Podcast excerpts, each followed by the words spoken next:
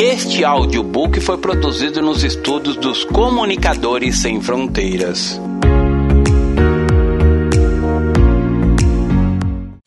Ele não desiste de você. Autor: Pastor Márcio Valadão.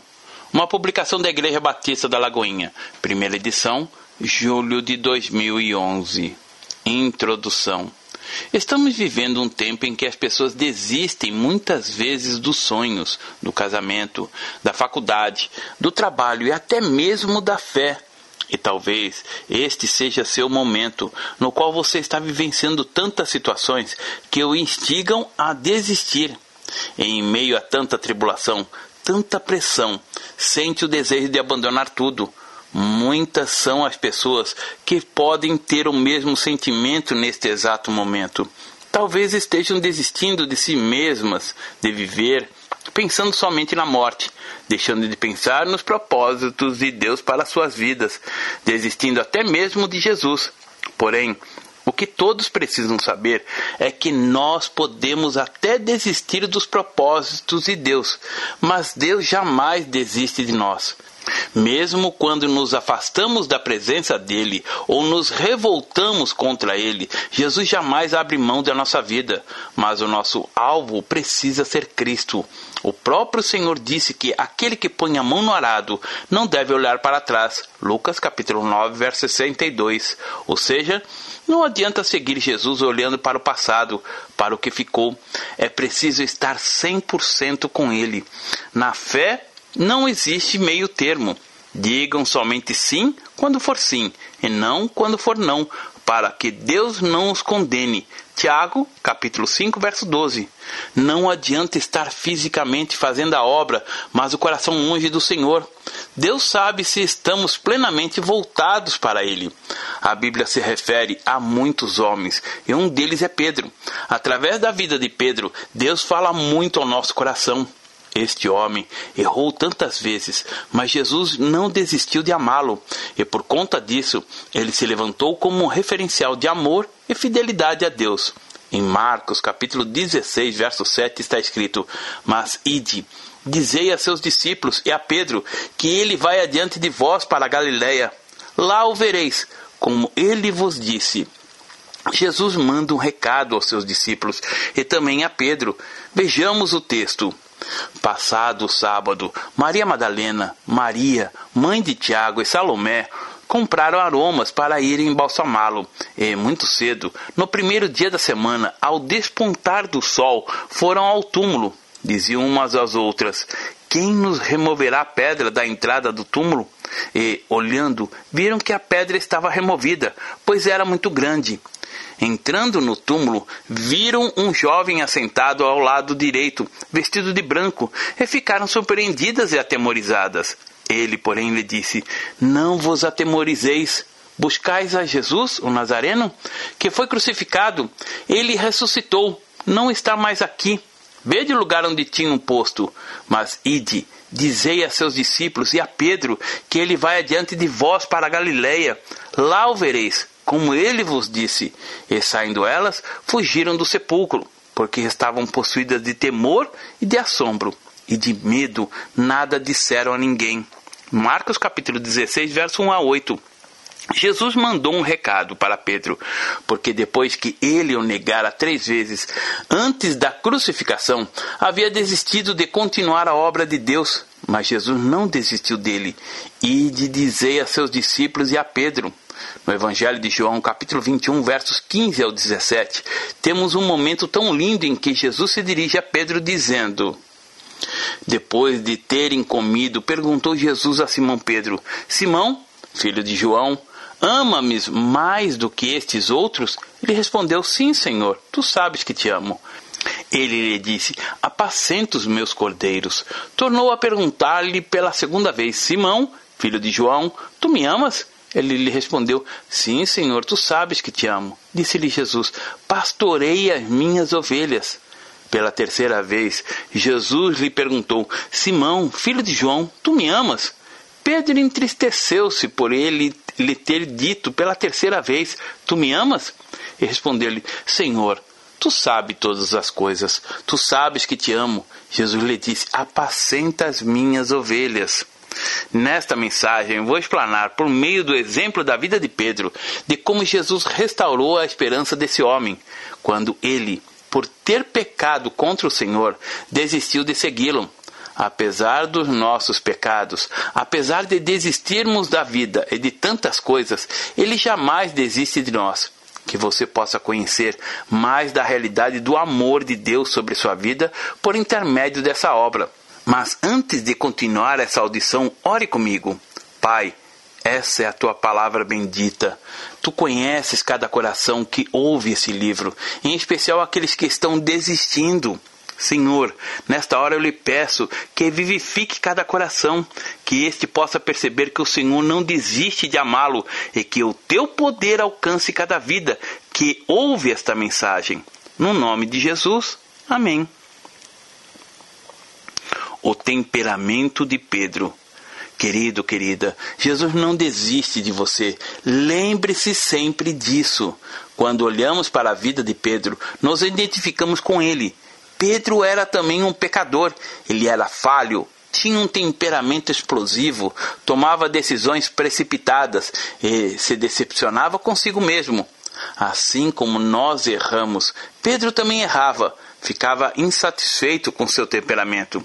Tal como ele também, às vezes ficamos insatisfeitos e desejamos ter o temperamento do outro. Mas Deus fez as pessoas diferentes para se completarem e terem mais comunhão. Cada pessoa tem um temperamento que explica o seu comportamento. Hipócrates, médico grego que viveu entre 460 e 377 a.C., descreveu os quatro temperamentos humanos. São eles: colérico, sanguíneo, fleumático, melancólico. Se desejar saber mais sobre os temperamentos, leia as obras Temperamentos Transformados e o Temperamento Controlado pelo Espírito Santo, de Tim LaWaye. De acordo com a descrição, o temperamento de Pedro era sanguíneo, os dos curiosos, inquietos, bem-humorados, interessados em várias coisas ao mesmo tempo, desprendido e que, em desequilíbrio, podem ser inseguros, instáveis, volúveis. Se todos fossem sanguíneos, seria mais difícil a convivência. É graças a Deus pela diversidade, pois por meio desta se constrói a unidade. Logo, cada temperamento tem a sua importância. Os temperamentos não são pecaminosos, contudo, devem ser controlados pelo Espírito Santo. Pedro era imponderado, sempre o primeiro a se dispor e pronto a experimentar mais de Deus, mas por causa da sua ansiedade, muitas vezes se decepcionava. Quando Pedro viu Jesus andando por sobre as águas, ele se dispôs a sair do barco, a ir ter com Jesus. Mas, quando começou a afundar, ele teve medo, gritou, e Jesus lhe estendeu a mão. Pode ser que neste momento ele tenha se perguntado: será que eu agi certo? Talvez ele pensasse e desejasse ser mais calmo, mais quieto. Certa vez Jesus lhe perguntou aos discípulos o que as pessoas diziam a respeito dele. E Pedro respondeu: Tu és o Cristo, o Filho do Deus vivo. E Jesus disse a Pedro que não foi nem carne, nem sangue que o revelou, mas o Pai que está nos céus, conforme podemos ler. Indo Jesus para os lados da Cesareia de Felipe, perguntou a seus discípulos: Quem diz o povo ser o filho do homem? E eles responderam: Uns dizem João Batista, outros Elias, e outros Jeremias, e alguns ou algum dos profetas. Mas vós, continuou ele, quem dizeis que eu sou? Respondendo Simão Pedro disse: Tu és o Cristo, o Filho do Deus vivo. Então Jesus lhe afirmou: Bem-aventurado é Simão Barjonas, porque não foi carne e sangue que te revelaram, mas meu Pai que está nos céus. Também eu te digo que tu és Pedro, e sobre esta pedra edificarei a minha igreja, e as portas do inferno não prevalecerão contra ela. Dar-te-ei as chaves do reino dos céus. O que ligares na terra terá sido ligado nos céus, e o que desligares na terra terá sido desligado nos céus. Mateus capítulo 16, verso 13 a 19. Pedro falava coisas que vinham do próprio Pai, mas também falava por si mesmo, e por causa disso pecava. Em Mateus capítulo 16, versos 21 a 23, Jesus começa a mostrar aos seus discípulos que lhe era necessário ir para Jerusalém e sofrer muitas coisas dos anciões, dos principais sacerdotes e dos escribas, ser morto e ressuscitado ao terceiro dia. Então Pedro disse: Tem compaixão de ti, Senhor. Isso de modo algum te acontecerá. Nesta hora, Jesus olha para Pedro e diz: Arreda, Satanás. Poucos minutos antes, Pedro havia feito uma declaração gloriosa ao Senhor, dizendo que Jesus era o Filho de Deus. Porém, em outro instante, as palavras que saíram da sua boca foram palavras de maldição. Pedro fazia uma declaração com tanta euforia e de repente tomava atitudes de alguém que desiste com facilidade. Todavia, ele era uma pessoa autêntica, não pensava muito para falar. Esse tipo de temperamento pode ser muito perigoso. Normalmente, pessoas assim se decepcionam muito facilmente. Pedro nega Jesus.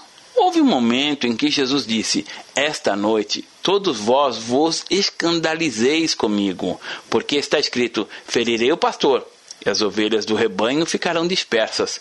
Então Pedro disse: Ainda que venhas a ser um tropeço para todos, nunca o serás para mim. Ainda que me seja necessário morrer contigo, de nenhum modo te negarei. Mateus capítulo 26, versos 31, 33 e 35.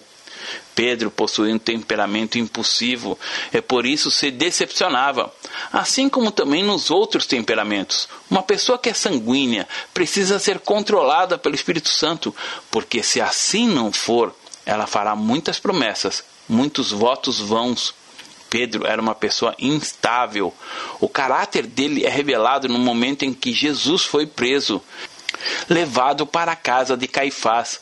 De repente, aquele homem apaixonado pelo Senhor, em suas palavras, aquele que cortou a orelha dos servos dos sacerdotes, quando Jesus foi preso no Getsemane, negou o Senhor três vezes. Jesus disse a Pedro: Em verdade te digo que, nesta mesma noite, antes que o galo cante, tu me negarás três vezes. Verso 34. Então disse-lhe Pedro: Ainda que me seja necessário morrer contigo, de nenhum modo te negarei. Pedro conviveu intensamente com o Senhor. Durante três anos e meio, ele comungou de uma intimidade com o Senhor que nunca havia experimentado. No Monte da Transfiguração, viu o Senhor, experimentou milagres, foi instrumento nas mãos de Deus. Veja o texto. Seis dias depois, tomou Jesus consigo a Pedro, Tiago e João, elevou-os sós à parte a um monte, foi transfigurado diante deles. As suas vestes tornaram-se resplandecentes e sobremodo brancas, como nenhum lavadeiro na terra se poderia alvejar. Apareceu-lhes Elias com Moisés e estavam falando com Jesus. Então Pedro, tomando a palavra, disse: Mestre, bom é estarmos aqui e que façamos três tendas: uma será tua, outra para Moisés e outra para Elias. Pois não sabia o que dizer, por estarem eles aterrados. A seguir, veio uma nuvem que os envolveu, e dela uma voz dizia: Este é meu filho amado, a ele ouvi. E de relance, olhando ao redor, a ninguém mais viram com ele, senão Jesus. Marcos capítulo 9, versos 2 a 8. Ele andava com o Senhor e por isso disse que jamais o negaria.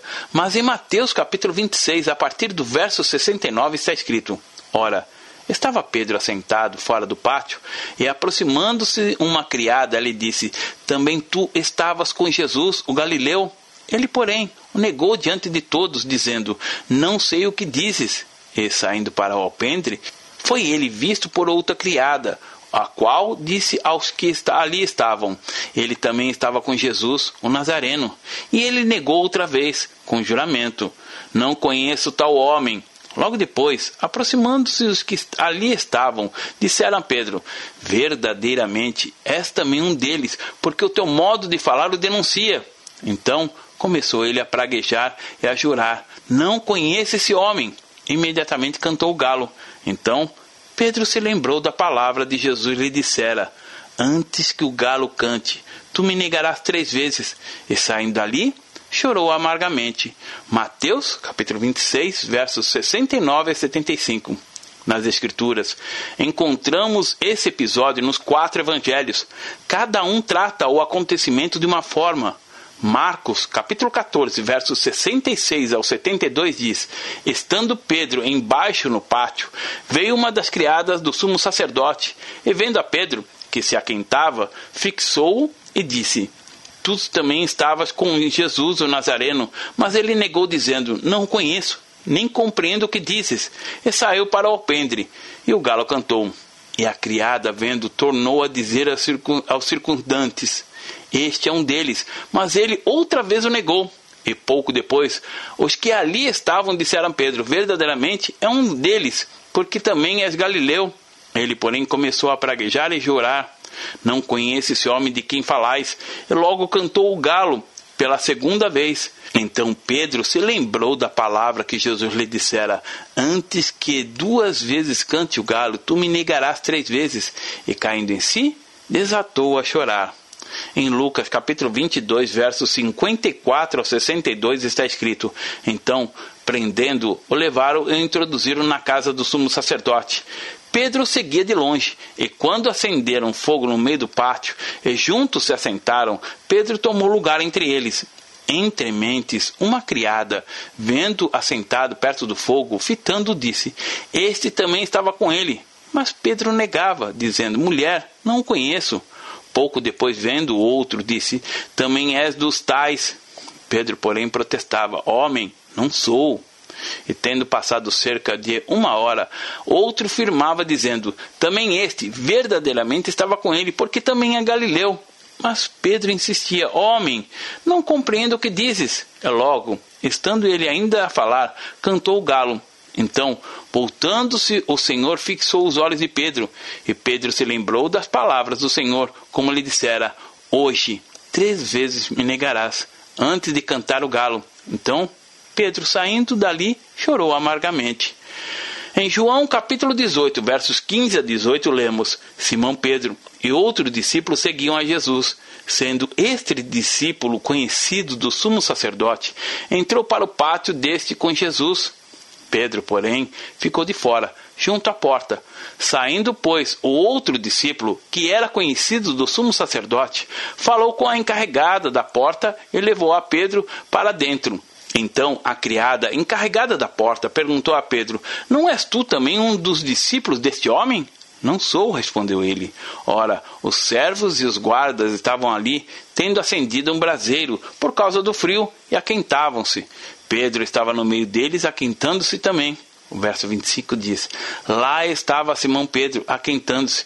Perguntaram-lhe, pois: És tu, porventura, um dos discípulos dele?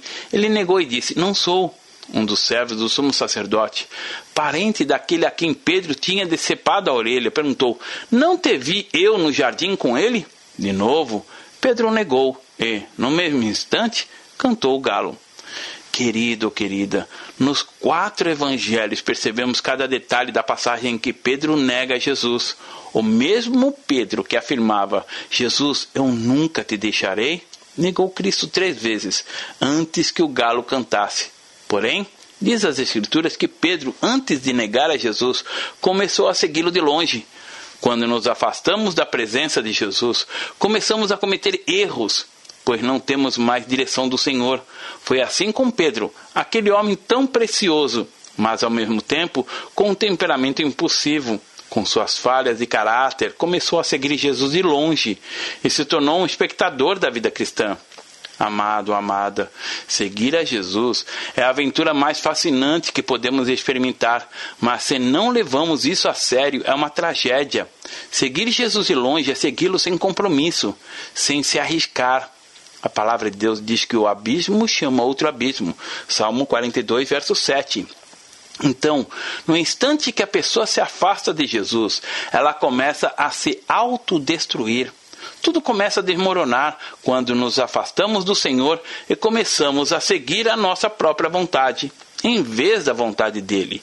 A crise se intensifica quando estamos longe da presença de Deus, quando a intensidade do amor pelo Senhor acaba, a vontade humana se sobressai. Vêm as decisões erradas e a natureza humana nos leva a caminhos tortuosos o amor que restaura. Diz o texto que Pedro estava na casa do sumo sacerdote e os guardas haviam acendido um braseiro por causa do frio, e ali se aquentavam, e Pedro no meio deles se aquentavam também. E quando questionado se era um dos discípulos de Jesus, o negou três vezes. Chega mesmo a praguejar que não tinha nada com ele, mas o galo cantou. Nesse momento, Pedro olha para Jesus, os olhares se cruzam e ele se lembrou do que o Senhor lhe dissera. Pedro, percebendo o que fizera, sai dali e chora amargamente. O som do galo cantando ecoa nos seus ouvidos. Ele lamenta o que fez. Contudo, logo depois Jesus foi levado para ser crucificado. Os três dias após a crucificação de Jesus foram dias de remorso e culpa para Pedro. Mas é como termina o que conta. Pedro acreditava não ser mais um discípulo de Jesus. A culpa o consumia. Todos os momentos que viveu ao lado de Jesus agora não existem mais. O que restava para ele agora é só lembranças, a saudade. Pedro acreditava que não havia mais solução para si mesmo e desistiu. No entanto, Jesus não desistiu dele. Depois que Jesus ressuscitou, ele enviou um anjo que disse às mulheres: Maria Madalena, Maria, mãe de Tiago e Salomé, mas ide, dizei aos discípulos e a Pedro que ele vai adiante de vós para a Galiléia. Lá o vereis, como ele vos disse. Marcos capítulo 16, verso 7. Pedro não se achava mais digno de ser discípulo de Jesus. Quem sabe ele estava disposto a voltar a ser um pescador, jogar as redes sobre o mar e pescar. Pedro acreditava que o que fizera não tinha perdão, mas Jesus mandou um recado aos discípulos e a Pedro que o encontrariam na Galiléia. Jesus não desistiu de Pedro. Ele pede que os discípulos e Pedro sejam avisados de que eles os encontraria. Jesus apareceu três vezes aos discípulos. Em João capítulo 20, versos 19 a 23, temos o primeiro encontro de Jesus com os discípulos. A segunda vez, ele se mostra a Tomé, que estava incrédulo sobre a ressurreição de Cristo. João, capítulo 20, versos 26 a 29. E pela terceira vez, quando Pedro e os outros discípulos pescavam, Jesus aparece. João capítulo 21, verso 1 a 14. Eles lançaram a rede ao mar durante toda a noite e não apanharam nenhum peixe, mas ao amanhecer e nas Escrituras sempre vamos encontrar um amanhecer. O choro pode durar uma noite, mas a alegria vem ao amanhecer. Salmos capítulo 30, verso 5. Na aurora do dia estava Jesus na praia, porém os discípulos não o reconheceram. Ele perguntou se seus discípulos tinham alguma coisa de comer, e eles responderam que não. Jesus então disse: Lançai a rede à direita do barco e achareis. Verso 6. Eles assim fizeram, e a rede saiu repleta de peixes. João, que já tinha visto essa mesma cena, diz a Pedro: É o Senhor. Simão Pedro, ouvindo que era Jesus, veste a sua túnica, pois estava despido, e lança-se ao mar ao encontro do Senhor. E quando os discípulos e Pedro chegam à terra, está tudo preparado, a mesma cena da negação. Um braseiro e em cima peixes e havia também pão. Quem sabe, na mente de Pedro ele podia visualizar aquele braseiro, fogo e calor que emana em brasas, e o galo cantando. Jesus reconstrói o mesmo cenário de onde Pedro negou. Vamos ao texto, em João, capítulo 21, versos 15 ao 19, que diz assim: Depois de terem comido, perguntou Jesus a Simão Pedro: Simão, filho de João, ama-me mais do que esses outros? Ele respondeu: Sim, Senhor, tu sabes que te amo. Ele lhe disse: Apacento os meus cordeiros. Tomou-o a perguntar-lhe pela segunda vez: Simão, filho de João, tu me amas? Ele lhe respondeu: Sim, Senhor, tu sabes que te amo. Disse-lhe Jesus: Pastorei as minhas ovelhas. Pela terceira vez, Jesus lhe perguntou: Simão, filho de João, tu me amas? Pedro entristeceu-se por ele ter dito: Pela terceira vez, tu me amas? E respondeu-lhe: Senhor, tu sabes todas as coisas. Tu sabes que eu te amo. Jesus lhe disse: Apacenta as minhas ovelhas. Em verdade, em verdade digo que, quando eras mais moço, tu te cingias a ti mesmo e andavas por onde querias. Quando, porém, fores velho, estenderás a mão, e outro te cingirá e te levará para onde não queres. Disse isto para significar como que o gênero de morte de Pedro havia de glorificar a Deus. Depois de assim falar, acrescentou-lhe: Segue-me. Jesus não pergunta a Pedro por que ele o negou e praguejou. Jesus questiona Pedro três vezes, dizendo: Simão, filho de João, tu me amas? Para cada negação de Pedro, Jesus o confronta com a pergunta: Tu me amas? Querido querida, a nossa fé não é um conjunto de doutrinas. A nossa fé é o nosso amor pelo Senhor, é o nosso relacionamento com Ele. O nosso amor pelo Senhor não é religiosidade. Ali, diante do, do braseiro, cada vez que o Senhor perguntava a Pedro: Tu me amas? Ele se lembrava que o havia negado. E para cada negação, Pedro respondeu com afirmações de amor. E por fim, Jesus disse: Então, apacenta as minhas ovelhas. Amado, amada, Jesus não desiste de nos amar. Assim como ele amou a Pedro e não desistiu dele, não desistirá de você. E o amor de Deus nos transforma. Podemos ver essa transformação na vida de Pedro. Quando no final da sua história ele escreve em sua carta, 1 Pedro capítulo 5, versos 10 e 11, ora, o Deus de toda graça, que em Cristo vos chamou à sua eterna glória, depois de ter sofrido por um pouco, ele mesmo vos há de aperfeiçoar, firmar, fortificar e fundamentar. A ele seja o domínio, pelos séculos dos séculos. Amém. Ele disse: O Deus de toda graça, porque experimentou dessa realidade o Deus de toda graça era como uma tatuagem no espírito de Pedro. Ele não podia mais tirá-la. Depois de ter de sofrido por um pouco, ele mesmo vos há de aperfeiçoar, firmar, fortificar e fundamentar. A ele seja o domínio pelos séculos dos séculos. Amém. A cada dia somos aperfeiçoados pelo Senhor. Na palavra de Deus está escrito que somos transformados de glória em glória na sua própria imagem, como que pelo Senhor, o Espírito. Segundo Coríntios capítulo 3, verso 18. O Senhor nos molda para sermos conforme a sua imagem. Digamos que somos como barro a se tornar vaso. Ele amassa, tira a sujeira, molda, e mesmo depois de pronto, este vaso pode ser quebrado e refeito, até ficar conforme a vontade dele. Os ensinamentos do Senhor nos tornam melhores a cada dia. É assim na vida cristã.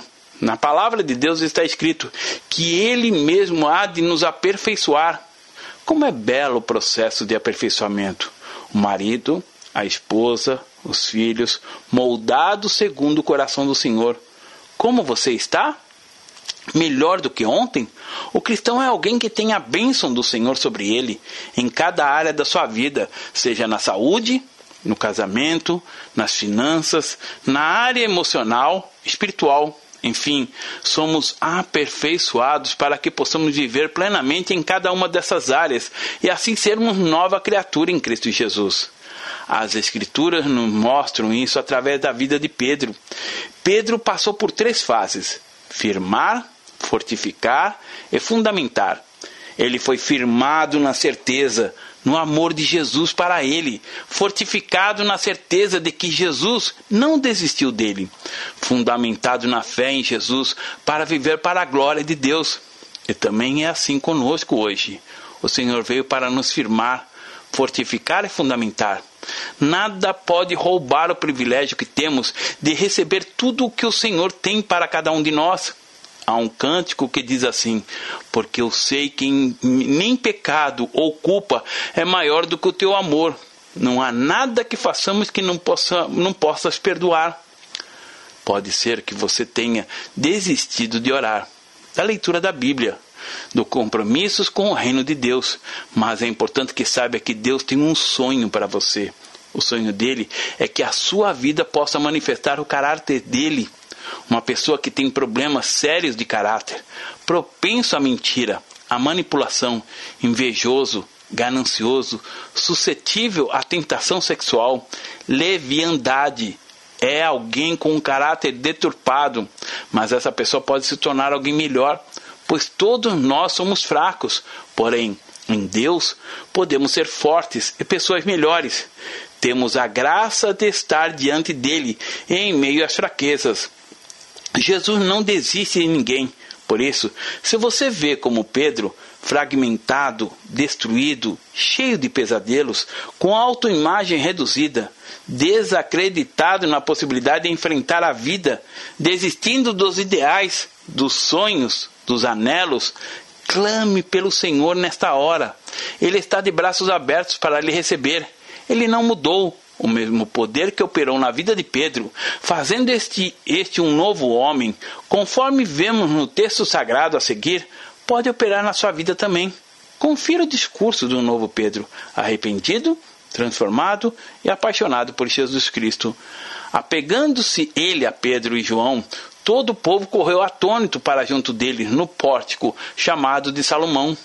À vista disto, Pedro se dirigiu ao povo dizendo: Israelitas, por que vos maravilhais disto? Ou por que fitais os olhos em nós, como se pelo nosso próprio poder ou piedade o tivéssemos feito andar? O Deus de Abraão, de Isaac e de Jacó, o Deus de nossos pais, glorificou a seu servo Jesus, a quem vós traístes e negastes perante Pilatos, quando este havia decidido soltá-lo. Vós, porém, negastes o santo e o justo, e pedistes que vos condenassem um homicida. Desarte, matastes o autor da vida, a quem Deus ressuscitou dentre os mortos, do que nós somos testemunhas pela fé em nome de Jesus, é que nesse mesmo nome fortaleceu a este homem que agora vedes e reconheceis. Sim, a fé que vem por meio do, de Jesus deu a este saúde perfeita na presença de todos vós. E agora, irmãos, eu sei que o fizestes por ignorância, como também a vossa autoridade, mas Deus, assim, cumpriu o que dantes anunciara por boca de todos os profetas, que o seu Cristo havia de padecer Arrependei-vos, pois, e convertei-vos para serem cancelados vossos pecados, a fim de que, da presença do Senhor, venham tempos de refrigério, e que envie Ele o Cristo, que já vos foi designado. Jesus, ao qual é necessário que o céu receba até os tempos da restauração de todas as coisas, de que Deus falou por boca dos seus santos profetas desde a antiguidade. Disse na verdade Moisés: O Senhor Deus vos suscitará dentre vossos irmãos um profeta semelhante a mim. A ele ouvireis em tudo quanto vos disser. Acontecerá que toda alma que não ouvir a esse profeta será exterminada do meio do povo. E todos os profetas, a começar com Samuel, assim como todos quantos depois falaram, também anunciaram esses dias Vós sois os filhos dos profetas e da aliança que Deus estabeleceu com vossos pais, dizendo a Abraão: Na tua descendência serão abençoadas todas as nações da terra. Tendo Deus ressuscitado o seu servo, enviou principalmente a vós outros para vos abençoar, no sentido de que cada um se aparte das suas perversidades. Atos capítulo 3, verso 11 a 26. Que discurso tremendo! Aquele que outrora negou o Filho de Deus, convocou o povo a abandonar seus pecados e voltar-se para Deus. Tal como esse nosso irmão se arrependa por ter negado a Jesus de alguma maneira, pois quando não obedecemos ou negamos, volte-se para Ele e anuncie a palavra que cura, salva e liberta. Sim, você pode, basta decidir escolher fazê-lo considerações finais. Em Apocalipse capítulo 2, verso 5 está escrito: Lembra-te, pois, de onde caístes, arrepende-te e volta às práticas do primeiras obras. Jesus se encontra com Pedro e pergunta: Simão, filho de João, tu me amas? O que importa é o amor, porque só o amor responde à altura da obediência. Se me amais, guardareis os meus mandamentos. João capítulo 14, verso 15. A palavra de Deus diz que o amor de Cristo nos constrange. O amor tudo sofre, tudo crê, tudo espera, tudo suporta. 1 Coríntios capítulo 13, verso 7. Por amor, Deus mandou o seu Filho unigênito para morrer em nosso lugar para ser açoitado, surrado, sofrer os nossos terríveis castigos, ser crucificado, sendo ele inocente, para que tivéssemos vida, e vida em abundância. Mas esta vida em abundância só pode acontecer a partir da resposta que você dará à pergunta de Jesus: Tu me amas? Porque o amor restaura. E assim como o Senhor, Jesus restaurou a Pedro. Ele quer restaurar você. Só o amor responde ao convite da santidade. Você, em amor, poderá assumir as implicações da caminhada com Jesus. Só em amor. Você conseguirá levar a cruz somente por meio do amor. Pedro aprendeu que, na graça de Deus, os momentos de dor e sofrimento vêm para nos aperfeiçoar, firmar, fortificar e fundamentar e assim recebeu a renovação da esperança. Você que está cansado de si mesmo e das promessas que tem feito a Deus e não tem cumprido nenhuma delas, vendo sua prática de vida se desmoronando, anda fatigado do seu temperamento e psicologicamente está afetado, emocionalmente prejudicado, enfermo, não desista. A graça e a misericórdia de Deus são contigo. O Senhor tem uma nova vida para você. E assim, se alguém está em Cristo, é nova criatura. As coisas antigas já passaram, eis que se fizeram novas. 2 Coríntios capítulo 5, verso 17. Jesus deseja curar você, sarar as suas feridas, libertá-lo de toda culpa, de tudo aquilo que tem feito você desistir. Ele está disposto a investir em você, no seu namoro, para lhe dar uma chance de ter um namoro segundo o coração dele. É desejo do coração do Senhor investir nos seus negócios para que negocies de maneira honesta e sensata. Ele quer investir na sua família para que a trate com carinho e amor verdadeiros. E investir na sua existência quantas vezes for necessário, porque ele não desiste de amar você mesmo quando somos infiéis, ele continua fiel, porque ele não pode negar-se a si mesmo. Nós amamos o Senhor porque ele nos amou primeiro, e o coração é o símbolo de amor quando as duas pessoas estão enamoradas, apaixonadas. Na palavra de Deus está escrito: Dá-me, filho meu, o teu coração e os teus olhos se agradem dos meus caminhos. Provérbios capítulo 23, verso 26. Caminha assim, querido ouvinte, e jamais ofereça espaço na sua vida para duvidar do amor do Senhor. Nunca ouça Satanás, mas firme-se na palavra de Deus. O amor de Deus por nós é incomparável. Mesmo quando negamos, ele é fiel. Pai, que a semente da tua palavra no coração do amado ouvinte venha florescer. Em nome de Jesus Cristo, que tu possas recolher o amor do teu filho e selar em seu coração a realidade do teu amor e da tua abundante vitória.